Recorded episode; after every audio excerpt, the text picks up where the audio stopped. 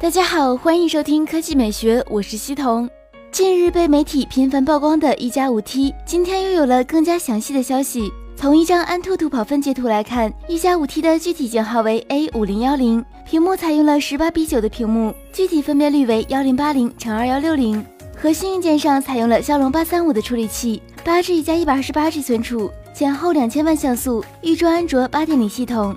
另外，海外一家购物网站 OPPO Mart 上甚至出现了一加五 T 的预购界面，界面上详细展示出了一加五 T 的外观设计和参数配置。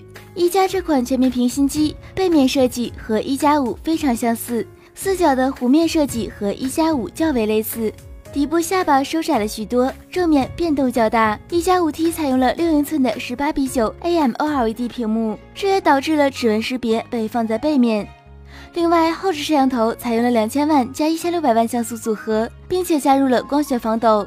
电池方面则是三千四百五十毫安时，价格方面是五百四十九美元。要知道，今年一加五顶配是五百三十九美元，看来国内外涨价是难以避免，可能与全面屏 OLED 成本抬升、DRAM 涨价有关。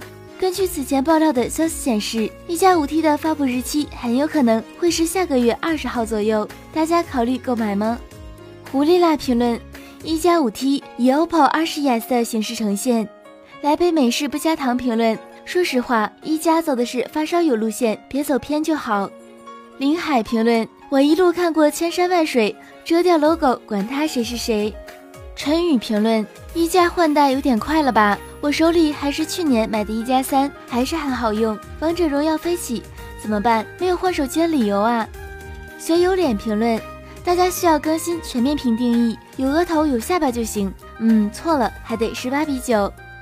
Mr 萌评论说好一年只有一款旗舰产品，可被其他厂商逼的还是要出下半年的旗舰，四月战和九月战一个都不能少。那今天的语音就到这里，大家明天见。